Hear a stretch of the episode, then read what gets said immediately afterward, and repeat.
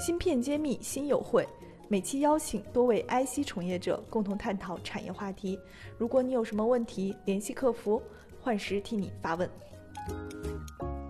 现在这个国外的疫情也开始进行蔓延，那我们现在听到的一些消息，比如说像韩国三星的工厂就上周已经出现了这个肺炎的病例，然后也有工厂紧急停工。那这个事件其实对我们来说是这一两周的一个新的情况。那我也想就是就这个现象来跟各位探讨一下，就是说呃海外疫情的发生还有蔓延，对我们半导体就国内的半导体的制造业和封测业会带来什么样的一个影响？是否会有一些冲击？呃，那先请呃德林总来给我们分享一下。呃，刚才卢博和那个黄总谈的非常好，因为那个产业链呢，现在全球呢是是紧密整合的。那其实中国呢，已经呃，特别在半导体产业是紧密的融入全球的这个产业链当中。那目前从湖北区以外的，就是说我们从原材料，因为中国最严重的前阶段大家也知道，这个在交通。在运输上是隔断的，那很多原材料运输都没有办法送达。但是因为呢，春节前有一些备货或者备料，那相对的影响比较小。但是现在的这个情况蔓延到国际，特别是韩资、日资在基础的原材料，特别存储类，包括品类，那这这是产业链不可或缺的一个重要的 component。那相对的影响呢，要持续的关注和评估。这个也是前几天大家看到美股大幅跳水的主要原因，啊，就是认为这个疫情控制其实也带来了很大的压力，啊，这个是目前真正遇到的。那像卢博说，我们产业也在做相应的互动，那就是说怎么能从啊之前面对面的变成网络或其他的方式来尽量的恢复啊对产业的影响，那这个整个产业都在想办法解决这类的。啊，提高效率的问题，但是对制造性工厂，确实人力确实是第一紧张、第一要位的啊，这个需要尽快的缓解。好，嗯，黄总，关于这个海外疫情的情况，你有什么样的一个感受，或者你你觉得会有什么样的一个趋势出现？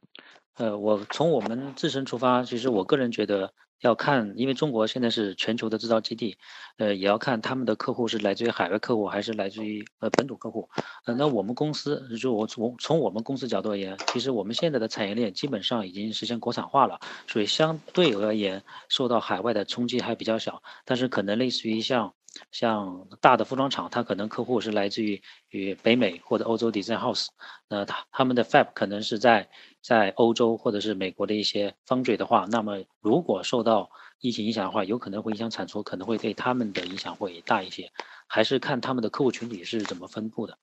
那供应链这一块呢，其实也是一样。如果说是一些呃像我们 power 类的呃呃产品的话啊，其实很多供应链在国内已经可以满足了。如果不是因为疫情的影响，呃产呃产能会有些 delay。呃，但我个人觉得总体上上来说，全国产的话的。呃，这几年的提升对于，呃，你的客户是在国内的话可能会好一些，但如果是客户在国外的话，可能受影响会比较大。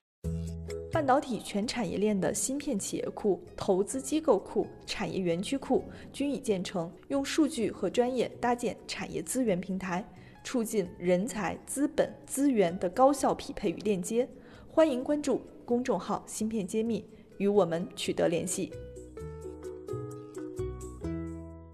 我想问一下卢博士，因为您这个在美国待的时间比较久，所以我想说，在海外情的情况是怎么样的？尤其是海外封装业的目前的状况是怎么样的？有没有受到这个疫情的影响？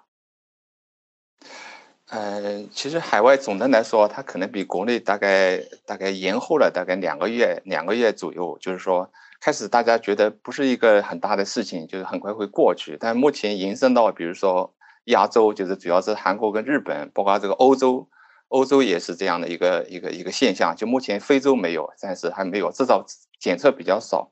所以大家的一个问题就是说，呃，目前就产生一个就是说主要的一个心理上的预期，或者说一个我们将对将来的一个计划不确定性。所以我觉得我们产业最重要的就是说要根据这个科学的原理，这个疫情到底是一个。发展的规律是怎么样？但每个国家不一样，可能发展新就是说它的路径不一样。但大概的就是说会有多少个月会结束，什么时候会有一个下降期？可能这个这个是这个是我们这个目前最重要的一个产业需要的一个一个一个东西。你只有这样的话，大家心理上才不会恐慌。比如说囤货，我们到底要囤多少原材料，这个如果说大家都去囤的话，目前就会导致像口口罩紧缺一样的，就是囤在无底线，反正越越囤越越紧缺。对。然后另外一个方面的话，就是说，可能觉得从产业讲，就是一种大厂跟小厂，就是有的厂它就有有强势的购买力，像大厂的话，它可能对小厂有这种排挤效应，或者中小企业有一种排挤效应。